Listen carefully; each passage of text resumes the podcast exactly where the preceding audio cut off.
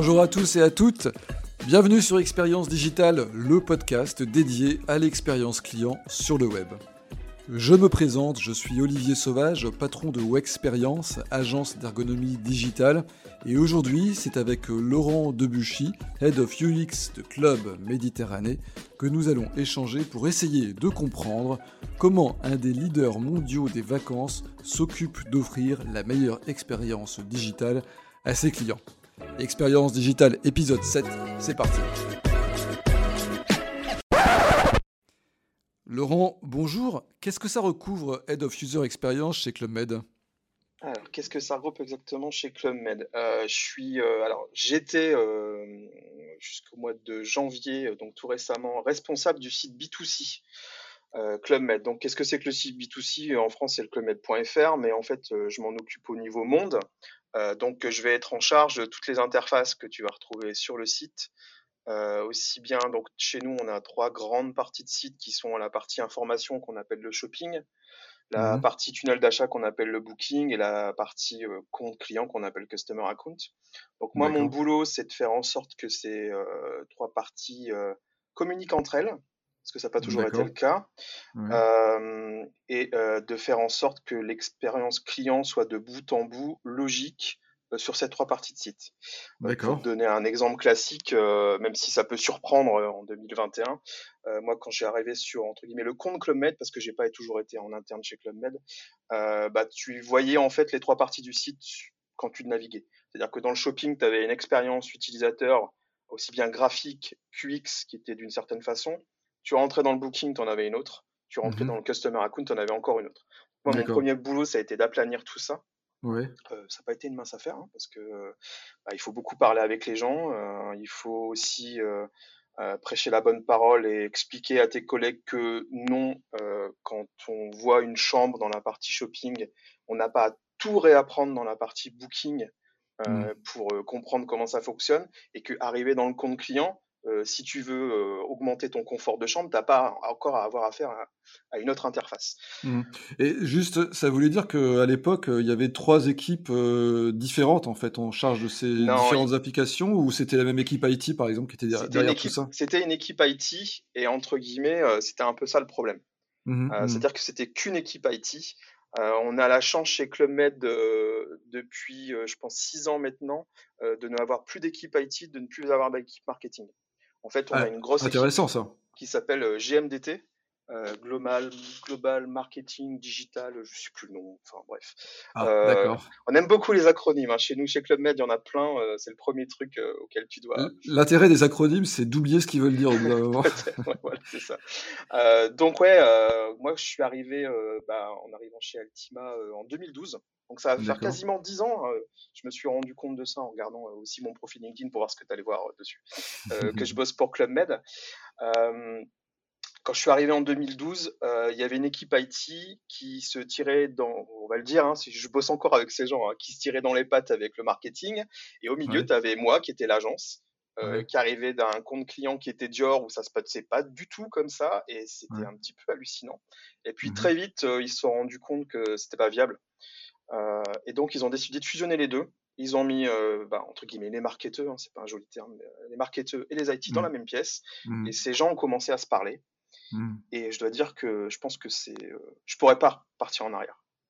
J'ai eu l'expérience. Ça, ça, ça, veut dire que ça se passe bien, du coup. Ah, ça se passe. alors, il y a toujours des accroches parce que tu te retrouves avec des gens qui vont te parler alors euh, Python, euh, React et de l'autre côté euh, univers de marque. Mmh, mmh. Voilà, c'est pas évident tous les jours, mais mmh. au moins ils se parlent. Alors qu'avant ils étaient à l'étage 4 et l'IT était pas au sous-sol, hein, je sais que le mec était au rez-de-chaussée. mais au moins ils se parlent tous les jours. D'accord. Et ça, ça lève beaucoup les barrières. Et justement, bah, j'allais poser la question, mais tu viens juste d'y répondre. Donc en fait, ils ont été tous mis sur un même plateau. Alors, je ne sais pas si aujourd'hui vous êtes tous en télétravail, mais en tout cas, si vous n'étiez pas en télétravail, euh, tout le monde est sur le même plateau, c'est ça? Et ça, c'est quelque chose d'important. Ouais, le plateau GMDT, il est euh, au troisième étage de chez Club Med, là. Alors, actuellement, effectivement, on est tous en télétravail à 100%. D'accord. Euh, depuis le mois de mars. J'y suis retourné peut-être cinq fois là depuis le mois de mars. mais on avait eu, entre guillemets, la chance d'avoir les bons outils avant. et on, franchement, on n'a pas vu. Enfin, Si tu vois la différence, parce que tu perds le contact humain avec tes, enfin le contact humain direct, mais euh, au niveau au travail, ça n'a posé aucun problème. Donc ouais, on est tous sur le même plateau. Je sais pas combien on est euh, JMDT. Oui, j'allais poser cette question. Euh, quoi, on parle de 100 personnes, de moins de 100 personnes On parle de plus de 100 personnes. Plus de 100 personnes, d'accord. Qui, qui gèrent en fait l'ensemble de, du digital pour la marque Le global marketing digital. Technologie, c'est ça le T. D'accord. Et d'ailleurs, une petite question à propos de ça, c'est combien de pays Club Med en fait C'est le monde entier, donc c'est quoi? C'est plus de 100 pays Nous, on a 35 sites web. On vient d'ouvrir l'Uruguay là, il y a la semaine dernière. D'accord. on est organisé par, par business unit, il y en a 5 grandes. D'accord. je pourrais pas te donner le détail. Mais ça va bah, de la France, bien sûr, hein, qui est l'enclos historique. Mmh. L'enclos, c'est pas un beau mot, l'enclos. L'Asie, les États-Unis, North America, South America, puis d'autres. Mais je suis, je suis, assez mauvais pour ça. Enfin, c'est des gens avec qui je travaille au quotidien, mais j'ai pas le, je retiens pas. c'est pas un souci. Et du coup, ça veut dire quoi 35 sites? C'est 35. Alors, j'imagine que c'est pas 35 langues différentes, c'est parfois les mêmes langues, mais c'est 35 pays. Et vous ouvrez un site à partir du moment où il y a vraiment un un flux de business euh, suffisamment conséquent pour un pays en particulier C'est comme ça que ça marche je pourrais pas aller dans les détails parce que je les ai pas. Je suis mmh. pas sûr. Tu vois, l'Uruguay, je suis pas sûr qu'on fasse énormément de ventes en Uruguay. Euh, il n'empêche que là-bas, la marque Club Med est représentée. Donc, souvent, quand on les représenté, on ouvre un site. Euh, après, ils vont pas tous savoir, entre guillemets, les mêmes fonctionnalités pour des, raisons, pour des raisons culturelles comme pour des raisons pratiques. Et justement, ça veut dire quoi ça concrètement? Parce que hum, donc j'imagine que vous avez une charte euh, de marque, une charte graphique. Mmh. Euh, je poserai la question plus tard, mais peut-être que vous avez aussi un design système. Mmh euh, j'imagine qu'il y a une base commune à tous ces sites. Et ensuite, alors en fonction des offres, on peut imaginer que c'est différent pays par pays. Ça, c'est assez facile à comprendre. Est-ce que c'est aussi différent pays par pays pour des raisons purement UX? Donc, est-ce que, je ne sais pas, l'ergonomie d'un tunnel de commande serait différent d'un pays à l'autre? Ou est-ce que tout ça est quand même fortement déjà unifié ou pas? Alors, elle pourrait l'être, elle ne l'est pas. Mmh après, moi, de ce que j'ai pu constater en faisant des tests utilisateurs en Asie, aux États-Unis et en France, qui sont nos plus gros marchés, au niveau comportemental, alors interaction avec le web, avec les, avec les pages, il n'y a pas de grosse différence. D'accord. Même en Asie, alors? Alors oui, ça c'était le gros truc, hein, ayant bossé chez Altima, euh, qui avait euh, une, bonne base euh, en Asie avec une agence à Shanghai. Mmh c'est entre guillemets toujours ce qu'on m'a vendu, comme quoi les Chinois ne cliquaient pas. Mmh moi j'ai fait des tests utilisateurs en Chine avec l'interface actuelle du Booking, les Chinois cliquent. D'accord. voilà, ils s'adaptent, hein, ils sont comme tout le monde, ils s'adaptent. ils vont avoir une différence culturelle surtout au niveau des contenus. Alors encore mmh. une fois, je parle pour ma partie, hein. je parle pour le tourisme, je parle pour un produit euh, qui est quand même assez haut de gamme. Euh, euh, donc voilà, on n'est pas, on n'est pas, on vend pas des t-shirts ou un outil informatique. Mmh, mmh. et on n'est pas une place de marché, parce que effectivement, quand tu vas sur les plages de marché chinois, c'est des pages qui mesurent des kilomètres et des kilomètres de long sur mobile. Pour tout dire à quel point on est spécifique, c'est que même en Asie, le desktop chez nous fonctionne mieux. Enfin, au niveau, des, tests, utilisateurs, les, personnes avec qui euh, j'ai travaillé là-bas, enfin les, tous les utilisateurs euh, préféraient euh, commander sur le desktop. On est un produit qui est engageant en fait. Mais, pourquoi ils préfèrent commander sur le desktop? C'est parce que c'est des produits qui sont compliqués, donc il vaut mieux avoir un peu d'espace sur l'écran pour pouvoir ah déployer ces explications ou? Exactement. Chez Clement, c'est le, le, gros truc, gros truc, c'est le all inclusive. En gros, quand tu es arrivé là-bas, tu n'as plus rien à faire et tu es tranquille. Sauf mmh. que nous, en fait, en back-office, derrière, c'est très compliqué. D'accord. Bah, c'est un produit qui est surtout engageant parce que tu emmènes toute ta famille. D'accord. Donc, quand tu pars dans six mois, entre guillemets, à l'autre bout du monde avec tes enfants, tu mmh. fais quand même gaffe à ce que tu achètes parce que, mmh. oui, il y a un panier qui est élevé. En plus, c'est tes vacances, donc tu n'as pas envie de les mmh. louper. Et, euh, et, voilà, et tu prends tes enfants, enfin, tu engages la responsabilité de toute ta famille, donc c'est important, donc tu y fais gaffe. Donc, effectivement, même les Chinois, euh, même les Français euh, sont plus à l'aise.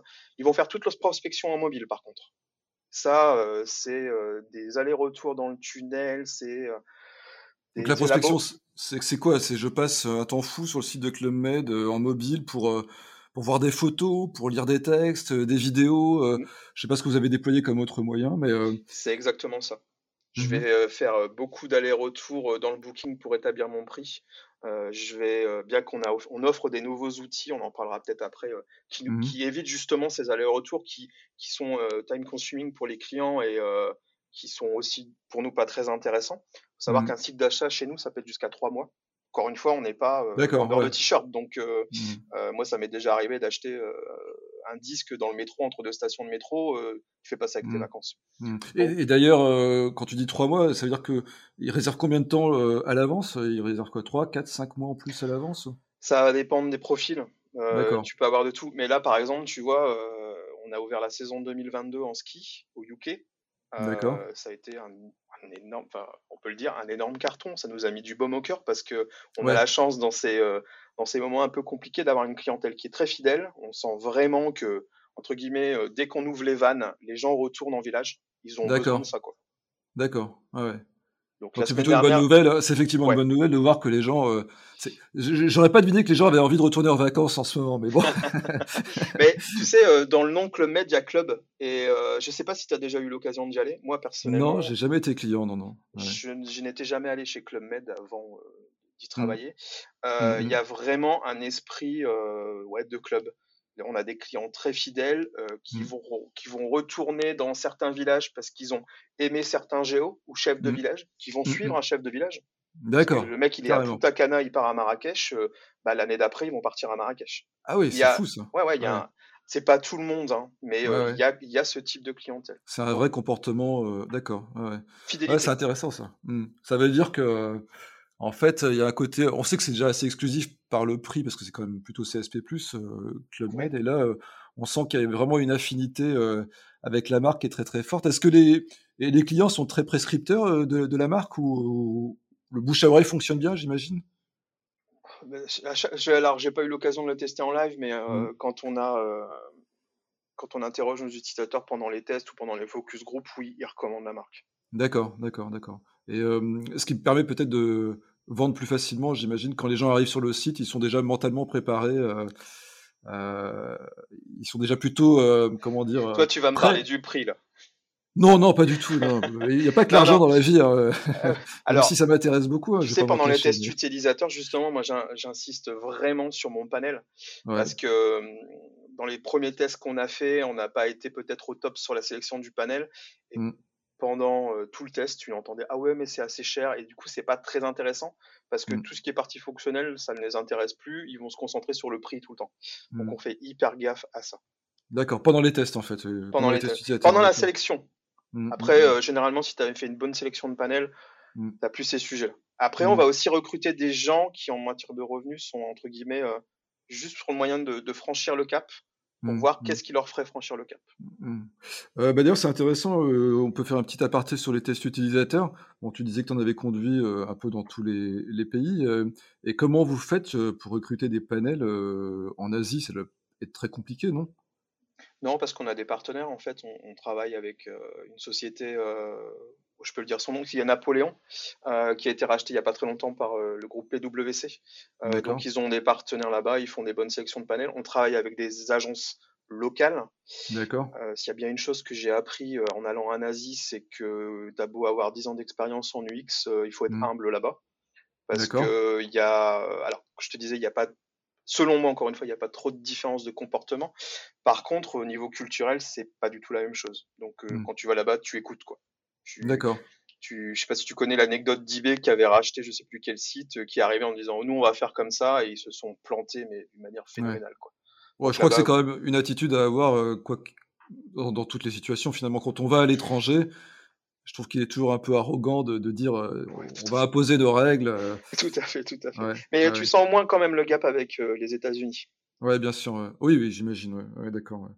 Et d'accord. Donc sur ces tests utilisateurs, bon, vous avez des partenaires pour pour recruter. Et alors justement, puisqu'on est en pleine pandémie et qu'on est tous malheureusement confinés chez nous, plus ou moins, comment ça se passe aujourd'hui? Vous en faites encore des tests et, sinon, vous les, si oui, vous les faites à distance ou encore en présentiel? Alors oui, on, on, en a fait bah, pas plus tard qu'il y a deux semaines à distance. Euh, via Google Meet. Euh, c'était assez intéressant. Alors, on les a fait qu'en France cette fois. Ce qui a été super intéressant, c'est qu'on n'avait pas la barrière de la distance et que donc j'ai eu des clients de, bah, de Tourcoing, à côté de chez toi, mmh euh, des Marseillais, Aix-en-Provence, Lyon, Alors qu'auparavant, bah, j'avais toujours des clients parisiens. le client parisien, il faut savoir que souvent, il a une agence pas très loin de chez lui. Mmh donc très souvent pendant le test, c'était moi j'ai pas envie de m'enquiquiner avec le web, je descends, enfin, je fais un peu de prospection, puis après je descends voir l'agence. Mmh. on a aussi vu ça, hein, la crise du Covid a fait que bah, les agences étant fermées, les gens se sont beaucoup plus tournés vers le site B2C. donc ouais, ça a été très intéressant de, de, faire ces tests à distance pour avoir un plus, plus large panel. D'accord. Bah après, il faut que tu aies des utilisateurs qui soient assez rompus à la techno quand même. Hein. parce que... Parce que c'était des tests sur, sur desktop ou sur mobile? Alors, on laisse toujours le choix à l'utilisateur d'utiliser le device qu'il préfère. Bien sûr, en fin de test, on, essaye de voir euh, si on a personne qui l'a fait en desktop, entre guillemets, on va leur demander de le faire en desktop. Mmh. Euh, bah, tout simplement, quand tu es sur un mobile, il faut qu'il partage son écran avec nous. Mmh. euh, tu as la problématique Google Meet. Alors, on l'a fait Google Meet, il y a peut-être d'autres outils qui sont plus intéressants, mais si tu as des spectateurs qui arrivent pendant le test, tu as une petite fenêtre keep-up pour leur dire et mmh. puis, tu t'as pas la vie de Santin. Donc, ben, ton mmh. utilisateur, même s'il oublie au bout d'un moment, il voit tous les petits macarons avec, mmh. avec les initiales. Mais ça s'est bien passé, ça a été assez instructif. Et bon, le partenaire avec qui on travaille l'avait déjà fait, donc ils n'avaient pas trop de doutes sur, sur l'efficacité. Il faut juste que tu tombes pas sur quelqu'un qui galère avec son téléphone et où tu perds 20 minutes. Quoi.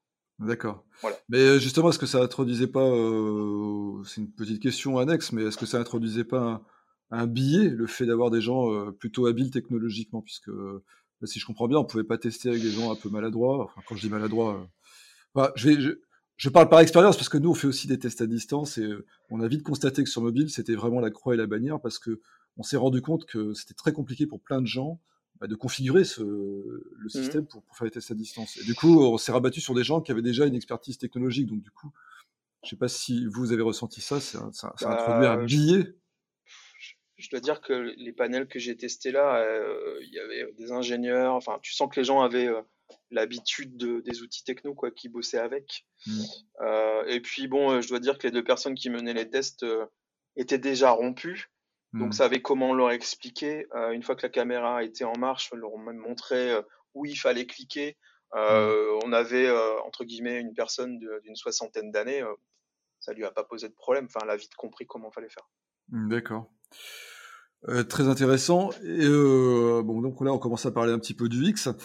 Euh, maintenant, comment ça se passe plutôt en termes pratiques quand donc vous faites des tests utilisateurs, vous, recueillez des, insights. Comment ça se passe dans la, mise en œuvre? Comment vous êtes organisé justement Est-ce que les gens du, du marketing et de l'IT assiste à ces tests utilisateurs du coup? Il n'y a pas de gens de marketing et l'IT, je viens de te le dire. Ah pardon, ouais, c'est vrai, j'ai oublié. Oh là là. Qu'est-ce que euh, je oui. Je, ne suis pas, à l'écoute là. non, non, mais j'essaye de, de... enfin, j'essaye. On est une équipe. Euh, on, on, partage beaucoup nos invitations.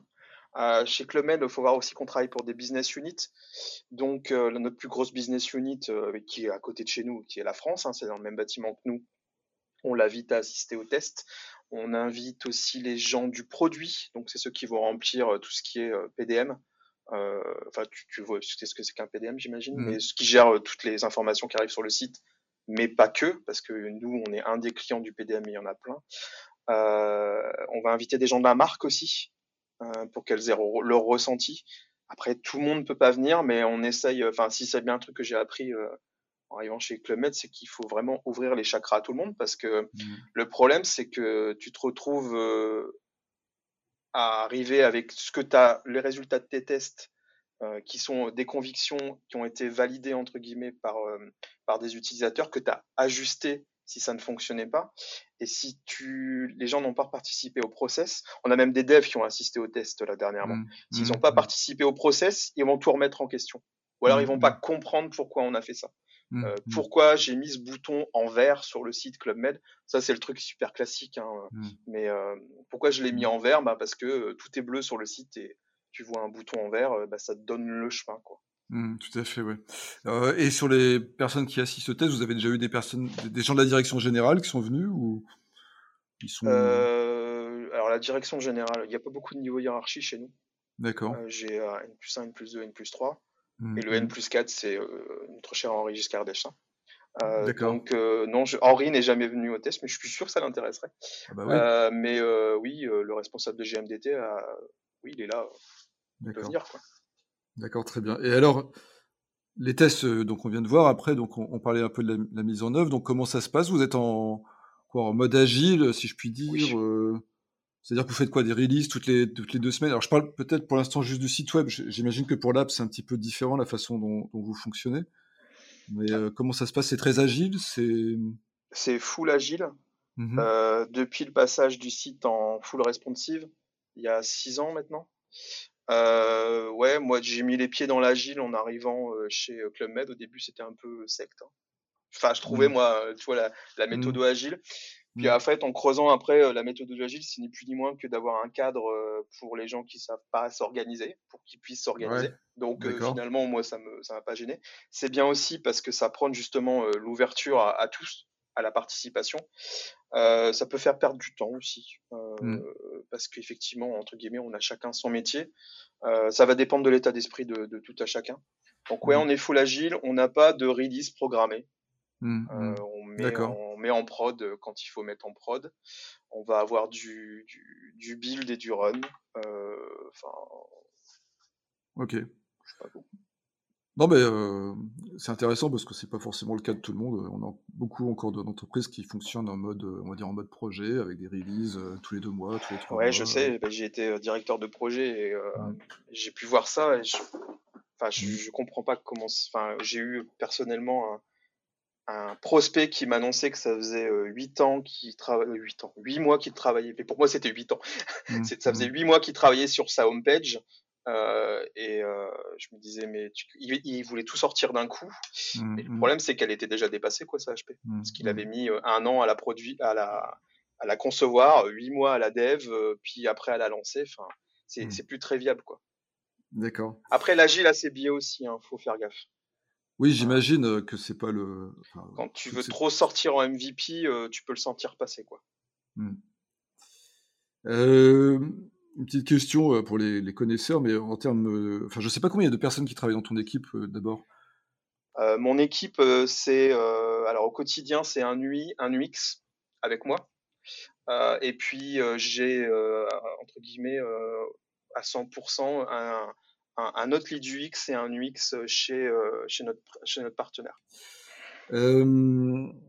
sur les releases, il y a deux choses dont je voudrais parler ensuite, c'est la partie un peu mesure de, l'expérience utilisateur, euh, mais aussi sur la partie testing. Je ne sais pas, vous faites des tests AB euh, un peu ou c'est une pratique euh Ouais, ouais, on fait des tests AB. Ça fait très longtemps que Med fait des tests AB. le fameux bouton vert dont je te parlais tout à l'heure, je pense que ça a dû être mis en place en 2011 déjà par un test AB. ouais, on fait pas mal de tests AB. Je l'ai fait avec, en partenariat avec l'équipe data. Euh, ils peuvent soit être de mon fait, soit du fait des pays qui vont demander certains tests. Euh, il faut savoir que chez nous, la problématique, c'est qu'on n'a pas une conversion euh, comme H&M à vendre des 25 t-shirts par seconde. donc, tous les tests AB dans le, dans le booking vont prendre du temps. D'accord. par contre, un test AB sur une HP va prendre beaucoup moins de temps. Mmh, d'accord. voilà. Et puis, on, je fais gaffe aussi à ne pas faire des tests AB pour faire des tests AB il y a des moments, je, moi, un changement de typo euh, sur un bouton, euh, enfin. ça, sert à rien de tout tester. Ça voilà, c'est ça. Il y a aussi, il y a aussi le fait que tu as des, aussi des, des, logiques de parcours. Euh, je, je, vais encore reprendre l'exemple du bouton, mais euh, si euh, on veut tester un bouton turquoise, alors pendant tout le parcours, ce bouton est vert, c'est pas hmm. du tout logique. Alors oui, hmm. bah ok. si, enfin, normalement, le bouton turquoise doit même bien fonctionner. Mmh. Donc ça sert à rien de le faire. Quoi. Mmh, mmh. Concernant la, mesure de l'expérience utilisateur, alors on peut peut-être euh, dire aussi l'expérience client euh, digitale. Euh, qu'est-ce que vous utilisez des, outils comme les, Web Analytics? Vous avez des outils plus spécifiques le Net Promoter Score, des, choses comme ça? Qu'est-ce que, vous utilisez? Alors en interne, on utilise ClickView. Je sais pas si tu connais. C'est un outil de Web Analytics, c'est ça ou... Ouais, c'est même plus profond que ça en fait. Ça va euh, utiliser. Enfin, c'est vraiment. Moi, je l'utilise pas énormément. Moi, au mmh quotidien, j'utilise Content Square. Et puis, je travaille beaucoup en partenariat avec l'équipe data euh, qui utilise aussi Content Square et qui utilise Google Analytics. D'accord, d'accord. Mais moi, c'est vraiment 100% Content Square. Je, euh, je teste aussi d'autres, d'autres, d'autres outils sur d'autres pays. là, par exemple, je suis en train de tester un outil qui est un peu équivalent à Content Square, mais plus léger. D'accord. C'est quelque chose dont je pourrais plus me passer, Content Square. Enfin, en tout cas, un outil de ce type-là. Ah bah ça leur fait une bonne publicité. On leur fera un petit. On les, Alors, on les, taguera dans notre prochain tweet. On peut les, on peut les taguer si tu veux, mais euh, non, non, mais c'est vrai, ça a été. Euh, c'est un très Non, mais il faut, il, faut le dire quand on est content d'un outil et puis de citer, je trouve ça très bien. Alors, je vais pondérer un peu ce que je veux dire pour leur faire, ah. pour les faire, pour les, pour les kicker un petit peu aussi. c'est que euh, c'est hyper bien, mais il faudrait que j'ai quelqu'un à temps plein qui s'en serve parce qu'il y a vraiment énormément de choses. Quoi. Euh, moi, je m'en sers au quotidien pour aller voir euh, quelques datas, pour vérifier des intuitions. Mais tu, si tu as un consultant qui passe son temps à ça, effectivement, ça peut être très puissant. faut faire attention, ça peut aussi introduire des biais. Je veux dire que moi, maintenant, quand je vais sur certains sites, je sais dire s'ils ont Content Square ou pas. Parce que je vois les techniques de page, euh, euh, voilà, au bout d'un moment, euh, ça introduit les mêmes réflexes partout qu'il faut savoir maîtriser parce qu'on sait que les chiffres, on peut leur faire dire aussi n'importe quoi. Que je vais te donner par exemple, chez nous, tu verras qu'en chaque auteur de page, on a des, ce qu'on appelle des immersives. C'est des grosses images pour donner de l'immersivité au client. Plus ça va, plus elles rétrécissent en hauteur. Tu vas constater ça sur d'autres sites concurrents ou pas, leurs immersives rétrécissent en hauteur parce que, soi-disant, les gens ne scrollent pas, vois-tu. je n'ai jamais vu pendant un test utilisateur quelqu'un ne pas scroller dans une page. Jamais, ça m'est jamais arrivé. Seulement, euh, en tant qu'UX, tu maîtrises pas comment les gens arrivent sur ta page. Donc, s'ils arrivent euh, d'une campagne SEO qui n'a pas été très performante, ou d'une campagne mail qui n'a pas été très, performante, ou SEA, ou, que sais-je, effectivement, si la page ne les intéresse pas, ils ne vont pas scroller, ils vont partir direct. Mais c'est souvent interprété, ou si la page est super longue, effectivement, certaines pages sur notre site qui mesurent une hauteur assez phénoménale, euh, ils vont vont pas scroller jusqu'en bas. Et c'est pas parce que tu vas réduire par deux ou par trois ton image tout en haut que tu auras plus de scroll.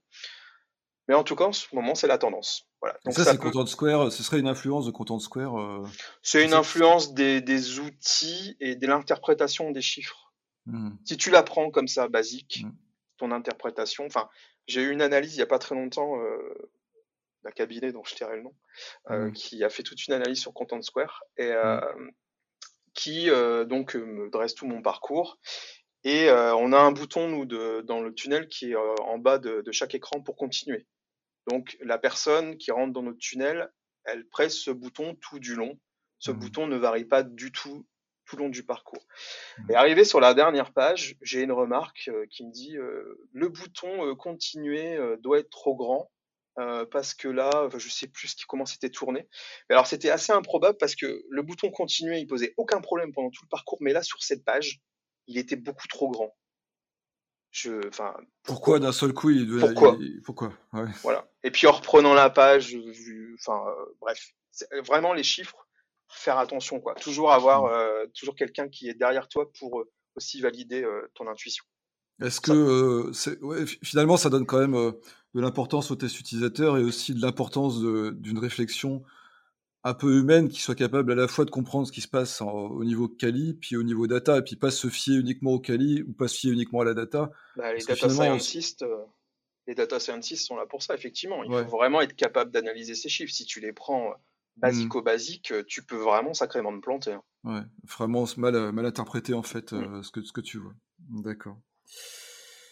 Euh, très bien, j'avais une petite question, euh, j'avais commencé à en parler tout à l'heure. Euh, c'est une question qui concerne le design system. Est-ce que c'est quelque chose que c'est un outil que vous avez mis en place? Ouais, c'est un outil qu'on a mis en place il y a deux ans. Alors, je parle au niveau design UX, c'est-à-dire qu'au niveau dev, je l'ai pas encore mis en place. Euh, on aimerait bien aussi que nos devs aient euh, accès à tous les composants que nous on fait en design, enfin établir la passerelle entre les deux.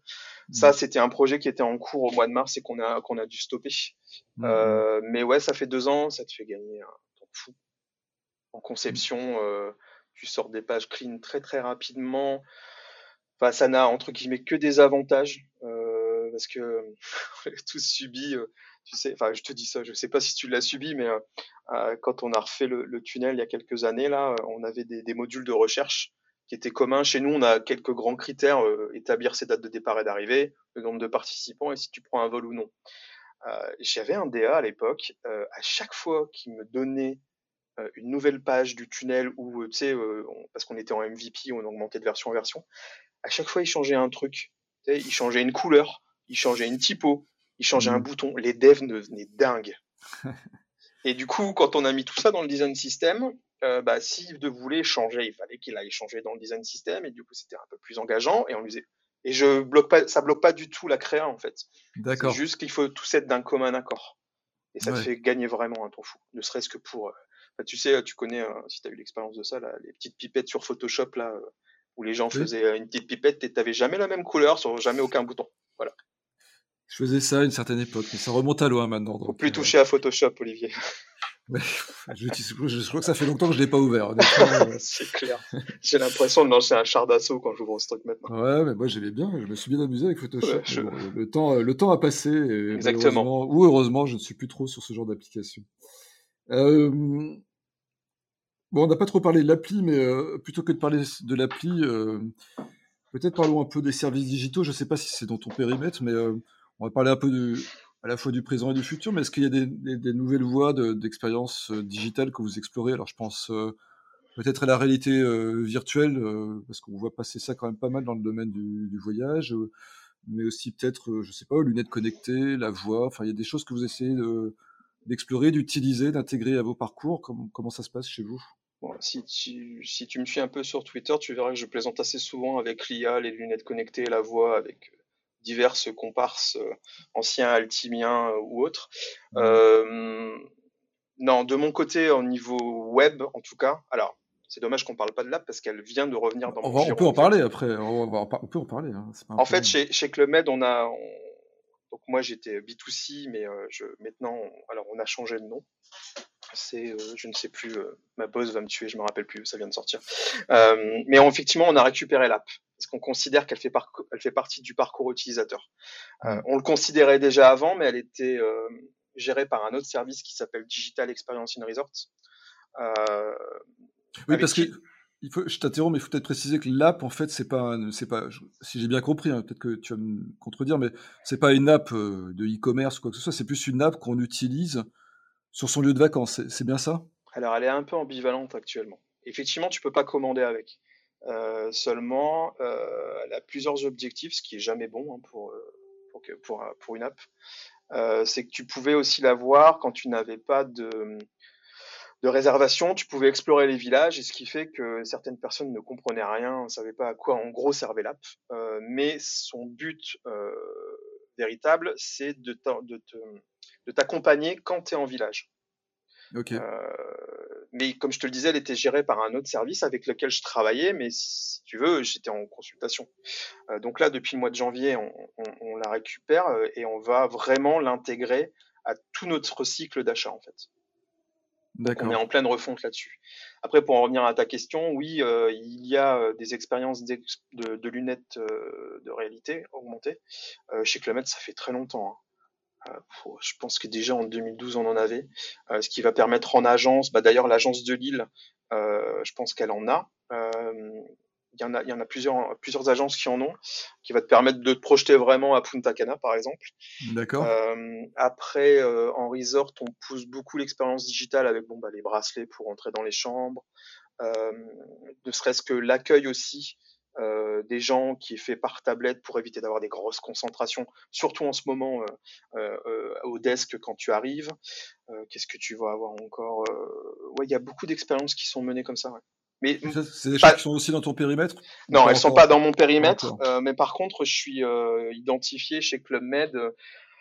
quand tu dois par exemple créer une app pour l'accueil des personnes, elles vont voir la tablette donc il faut qu'elle soit brandée Club Med et il faut qu'elles euh, reconnaissent, même si, enfin, elles vont s'en servir d'ailleurs. Elles vont, euh, elles vont comment euh, valider des choses dessus, donc il faut que ce soit la même ergo, et même, la même UI. D'accord. Ok, très bien. Bah, écoute, je ne sais pas si on a fait le, tour, on a déjà abordé pas mal de, sujets.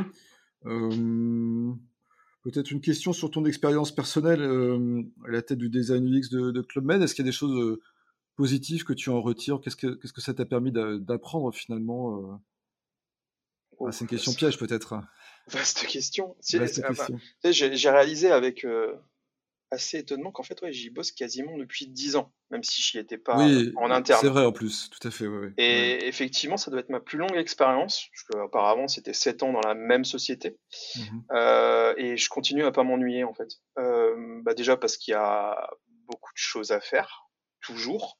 Là, tu vois, on vient de récupérer l'app, donc on va, on va l'inclure dans notre, dans notre, dans notre parcours. Euh, on, remet, on se remet beaucoup en question. S'il y a bien un truc, c'est à tous les jeunes UX, remettez-vous en question tout le temps, quoi. Mm, Ne, ne restez pas. On parlait de Photoshop tout à l'heure. Je suis assez estomaqué euh, mm, d'entendre des mecs de 35 berges qui sont plus jeunes que moi dire ah mm, non non mais moi je suis sur Photoshop. Oh là là, Sketch c'est pas pour moi. Non non. euh, Il faut, cho- enfin, ouvrez vos, ouvrez votre esprit à d'autres outils quoi. Et euh, Mm. parce qu'autrement, euh, on est dans un métier qui évolue tellement vite mm. que vous allez vite rester euh, sur, enfin entre guillemets rester sur le côté. Vous arriverez toujours à travailler. Il n'y a pas de souci. Les mecs qui font des sites en Photoshop, il y en a encore. Il y en aura, je pense, pendant quelques temps encore. Mais Mm. euh, il faut vraiment pas être fermé à, à- aux nouvelles, euh, à toutes les nouvelles possibilités qui arrivent. Est-ce a, pas du tout répondu à ta question. Non, en fait, j'ai pas fait attention. Je me rends compte que j'ai pas écouté. Je suis vraiment un mauvais intervieweur. Mais c'est pas grave. Non, mais en fait, j'ai encore plein de questions, mais euh, non, mais c'est si tu as répondu euh, en, en quelque sorte quand même. C'est que, enfin, d'ailleurs, bah, du coup, je vais te poser la question, mais c'est que finalement, je pense que, enfin, moi, c'est une conviction personnelle, mais tu es en train de me dire que la posture de l'UX designer, c'est quand même une posture d'humilité parce que euh. On peut pas vraiment euh, présupposer de, de ce que vont faire les gens, on peut pas savoir à l'avance, euh, on peut pas appliquer des recettes. Euh, c'est peut-être ça, en fait, finalement, la leçon que, que Tu tu, peux a- retirer. Tu peux avoir des intuitions avec l'expérience. Ouais, Tu- euh, voilà, tu, tu vas savoir euh, que par exemple un bouton euh, en Occident c'est en bas à droite quoi. C'est pas en bas à gauche. Tu en vois Ouais. encore plein hein, des, bout- des trucs comme ça. Oui, je confirme, surtout sur certains sites publics, mais euh, euh, ouais, bon voilà, il y a un sens de lecture, hein, on est comme ça, on est on est normé. euh, je, je crois que c'est toi que j'ai vu dernièrement qui disait qu'on lit pas les pages, on les scanne, ça Ouais. aussi. Donc voilà, on a on a des intuitions. Par contre, on va toujours être surpris. Tu vois là, je il y a un truc qui m'a vraiment surpris il y a pas très longtemps. On a mis en place ce qu'on appelle sur le site une télécommande de réservation directe. Donc en gros, c'est pour éviter ce dont je te parlais tout à l'heure, pour éviter que les gens fassent des allers-retours entre nos parties euh, information et booking. Donc maintenant, quand tu arrives sur la page Club Med, si tu tombes dans le test AB, mon cher Olivier, parce que c'est un test AB, euh, tu vas arriver sur la fiche village. Si tu as déjà rentré tes dates de départ, ton participant, dans n'importe quel espace du site, on va te donner le prix final de ton voyage, directement sur la fiche village. Alors, je peux te dire que quand on a, alors ça répondait, euh, on a pondu cette fonctionnalité-là parce que ça répondait à, à des histoires de focus group où nos clients disaient ouais, on en a marre de devoir aller jusqu'à la page participant pour voir le prix, euh, vous augmentez les tarifs. C'était pas le cas chez Club Med, hein, vous augmentez les tarifs à chaque step. On va pas citer certaines compagnies aériennes qui te font ça même juste Bien après, sûr, ouais. euh, après que t'es payé, ils arrivent encore à te prendre de l'argent. Euh, donc, euh, nous, ce qu'ils voulaient, c'était euh, je veux mon prix tout de suite le plus rapidement possible. Donc, on a mis ça en branle, on a fait des tests utilisateurs, on a vu que ça fonctionnait. À notre grande surprise, on avait nos pays euh, qui essayent toujours entre guillemets de minimiser les prix parce que euh, faut paraître le moins cher possible euh, pour attirer les gens. En tout cas, c'est une conviction qui était là. Oh là là, faut pas faire ça quoi. Enfin, et vous êtes fous, donc on fait test utilisateur. Ça nous prouve que ça fonctionne. Euh, donc on lance un test AB euh, euh, il y a quelques temps euh, sur euh, sur cette télécommande de Reza. Et puis, ben, euh, dans certains pays, ça fonctionne très bien, mais vraiment plus que bien. T'es super étonné. Enfin, vraiment des très bons chiffres. Dans certains pays, beaucoup moins. Je pense que c'est une question de mentalité euh, parce qu'il n'y avait pas de trop X. Et alors, à ma grande surprise générale, figure-toi que ça augmente aussi le panier moyen. Parce que en fait, alors moi j'en conclus ça, je sais pas si c'est ça. hein.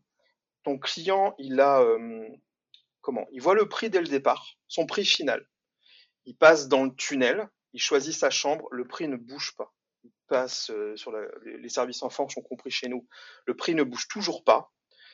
Il arrive à la page activité, et ben là il se fait un petit plaisir Mm. parce qu'il n'a pas eu ce gap où avant, euh, bah, je sais pas, je vais prendre un exemple, sur la page fiche village, tu avais 750 euros par personne sur la base d'un dossier de deux adultes pour euh, je sais pas quoi, enfin, les mentions légales quoi. Et puis euh, bah toi tu rajoutais tes dates qui ne sont jamais celles du plus petit prix, hein, parce que toi tu vas partir pendant les vacances scolaires, voilà. Donc tu rajoutes tes enfants, Donc déjà tu pars à 4, même si je Med, tu, on paye pas euh, le séjour pour les enfants, on paye l'avion et euh, une chambre en plus s'il en faut une. Et ben tu passes de 750 à 2800. Le, le, gap est juste énorme entre deux pages. Là, direct, on dit c'est 2008, quoi. Et jusqu'au bout, c'est 2008. Et ben voilà, les gens, ils se font un petit plaisir. Et ça, on l'avait pas, vraiment pas prévu. C'est intéressant, et d'ailleurs, ça, ça, ça, me permet de, ne pas te poser la question que je voulais te poser, qui était est-ce qu'il y avait des best practices que tu avais à partager? Euh, Tu viens de le faire, et euh, en tout cas, euh, j'aurais envie de dire, puisque tu l'as évoqué, avis aux compagnies aériennes, parce qu'effectivement, il y en a certaines qui. Bah, après, après, c'est leur image de marque. Hein c'est comme ça. chacun fait comme il veut. Voilà. Euh, mais j'imagine que c'est plus agréable d'avoir un prix fixe au départ et de, pas avoir des choses qui se rajoutent au fur et à mesure. C'est vrai que c'est pas très agréable. Bah, en tout cas, c'est pas, pas notre image de marché que le C'est mm. comme tu vas pas avoir. Euh, mm. euh, je Dieu sait qu'on essaie de lutter. Des, trucs qui pop, il reste trois chambres. Nous, il y a 750 personnes qui regardent cette chambre actuellement. Il en reste plus que deux à Punta Cana. Non, ça, faut pas faire quoi. en tout cas, mm. Oui, on parle plus de relation, enfin d'adéquation de, avec la marque que de technique marketing. Finalement, elle découle de l'adéquation de l'image de marque. Tout à fait. Et, Club Med n'étant pas euh, une autre marque, euh, une compagnie aérienne. Il faut vraiment penser à ta marque, même quand tu fais de l'UX et de lui. Ça, mmh, mmh. c'est aussi. Euh, mmh. Tu vois, on, a, on, est en train de, revoir notre, notre compte client. Et un compte client Club Med, ça peut pas être le compte client EDF. Alors que le compte client EDF, il fonctionne très bien. Dire euh, quand tu viens chez Club tu pars en vacances. Euh, tu viens pas donner les chiffres de ton compteur. Par contre, il faut que ce soit aussi pratique, mais il faut que ce soit accueillant, quoi. Ouais, c'est une autre façon de faire. En fait, on choisit le client sur tous les points de contact, quel qu'il soit, même si c'est pour faire une démarche ouais, euh, simple. Même, même si tout le monde le fait, hein, les DF, ils se sont pas dit, tiens, on va euh, enquiquiner nos clients. D'ailleurs, il est très bien fait, leur, leur customer account. Mais, enfin, voilà, on est, on est dans une démarche de, euh, les gens viennent chez nous euh, pour, pour se détendre et rêver, quoi. On va pas leur demander euh, de mmh. remplir. Enfin, tu vois là, les, les grandes luttes des, des, formulaires, quoi, où as 25 millions de champs et je, Dieu sait que, que, je lutte. Mmh. voilà, ils sont pas là. On est, c'était un, autre, un de nos design principles. On est, on est là pour prendre des vacances, on n'est pas là pour remplir sa fiche d'impôt. Mmh. Bah c'est, vraiment super intéressant ce que tu dis parce que c'est, je pense que c'est quelque chose qu'on on oublie souvent. Alors je dis, je dis on, mais c'est vrai que j'ai l'impression que souvent les UX ont du mal à se projeter dans la marque et c'est, on oublie le lien entre la marque et l'expérience qu'on doit fournir. Et finalement, cette expérience, elle découle de ce qu'on veut, bah, de ce qu'est la marque. Et c'est vrai que, on peut dire que Club Med, c'est pas la même chose peut-être que, moi je suis pas très fort en tourisme, mais j'allais dire Pierre et Vacances ou que, et on doit pas s'adresser aux gens de la même façon et c'est normal parce que dans la vraie vie, c'est pareil en fait. Non, c'est, déjà, c'est, pas les mêmes cibles de toute façon. Tout à fait. Je salue nos amis de Pierre et Vacances qui sont juste en face de chez nous. Euh, ah ouais, je, ça je vrai, savais pas. C'est vraiment, on est juste en face de. Je savais pas. Euh, J'ai dit ça vraiment au hasard, hein, mais euh... et d'ailleurs c'était pas du tout contre eux, mais. Ah non, mais j'ai aucun important... problème avec Pierre et Vacances, au contraire. Enfin, je trouve que leur site est très bien. Voilà. Mais ce qui est, ce qui est, ce qui est important de retenir, c'est qu'en fait l'UX découle aussi de ce que la marque veut projeter comme image vers ses clients et que ce soit du, on va dire du des produits d'appel ou de la marque haut de gamme, etc. On peut pas utiliser le même langage UX ah finalement euh, et décalquer des décalquer des best practices ou copier ce qu'on peut voir sur un site concurrent euh, parce que si c'est pas le même niveau de gamme, euh, c'est pas forcément le. Après, tu as des choses, as des choses, as des choses fondamentales quand même que tu peux copier. Euh, et il ne faut pas faire que copier. Bon, après, ça reste à petite échelle aussi, mais il ne faut pas mmh. faire que copier. Mmh. Euh, je veux dire, si on, si on avait fait que copier, on aurait encore des téléphones à clapper, quoi. C'est vrai. Bon, là, je prends un exemple un peu haut qui arrive qu'une fois tous les 20 ans, mais. Euh, c'est sûr, il n'y a pas de Steve Jobs qui débarque sur la planète euh, tous les 10 ans non plus. Quoique. Euh, très bien, bah écoute, alors moi, on m'a fait signe tout à l'heure déjà qu'on avait presque dépassé la limite de temps, alors, ou même on l'a dépassé, mais peu importe. Je l'avais dit, hein, je, je, parle beaucoup. Non, non, c'est plus parce que on prend le temps et que c'est important de dérouler les choses. Euh, on va quand même finir euh, rapidement sur une question un peu subsidiaire, mais euh, bon, on est dans un secteur, le tourisme, qui est quand même très sinistré en ce moment. Alors, ça dépend peut-être un peu des zones géographiques. En tout cas, en Europe, je crois sans pouvoir me tromper. Que... Tu sais, nous, on est mondial, donc on l'a bien vu arriver la vague. Hein. ouais, j'imagine. mais quand les choses reviendront un peu à la normale, j'imagine qu'elles auront quand même changé. Je pense que, enfin, moi, c'est une conviction personnelle, mais finalement qu'on retrouve un petit peu à travers les analyses qu'on voit, c'est que le tourisme va quand même changer dans les années qui viennent. Peut-être moins de tourisme de masse, euh, peut-être d'autres pratiques, on ne sait pas. Qu'est-ce qui, dans le, je sais pas, comment comment t'imagines l'expérience digitale du, client dans le tourisme Alors pour Club Med, hein, je vais pas te demander de me faire une analyse mondiale, ce serait peut-être un peu trop, mais comment tu vois ça? Ce sera un peu, un peu présomptueux de, ma part de dire que je, je le vois d'une certaine façon. Mmh. Non, de manière peut-être un peu pessimiste, je vais peut-être me faire un peu taper sur les doigts, mais euh, enfin, je nous a tous mordu le monde d'après. Euh, quand les McDo ont réouvert, il y avait 4 km de queue, quoi. Donc, euh, Alors, tu espères qu'il y a 4 km de queue à l'entrée de chaque club il y, en, il y en aura, c'est sûr. non, mais ce que je veux dire, c'est qu'effectivement, on va vers des choses, à mon avis, où on va avoir, on va, on va plus se raisonner. Mais mmh. nous, toi comme moi, dans la vie quotidienne, on le fait déjà. Mmh. Euh, maintenant, dire que tout va radicalement changer, je, je sais pas. Mmh. Je sais pas. Tout ce que j'ai vu, c'est que moi, mes clients étaient entre guillemets, en regardant les datas euh, pendant la période euh, sur le site, les chiffres ne voulaient plus rien dire. Ça partait dans tous les sens. Tout le monde était paumé. Hein. On était tous un peu paumés pendant cette période. Des tests utilisateurs que j'ai fait, je vois qu'il est très très important de rassurer les clients sur les mesures sanitaires parce qu'ils disent euh, clairement euh, j'ai pas fait des efforts euh, toute l'année en me confinant, en voyant pas mes grands-parents à Noël, pour me pointer dans un club où les tables sont pas sont pas comment débarrassées correctement et je veux plus avoir le thème, enfin, où l'hygiène n'est pas comme il faudrait qu'elle soit avec du gel hydroalcoolique. Mm. Après, est-ce que dans 5 ans, quand cette crise sera derrière nous, les choses auront fondamentalement changé? Je ne saurais pas te dire du tout.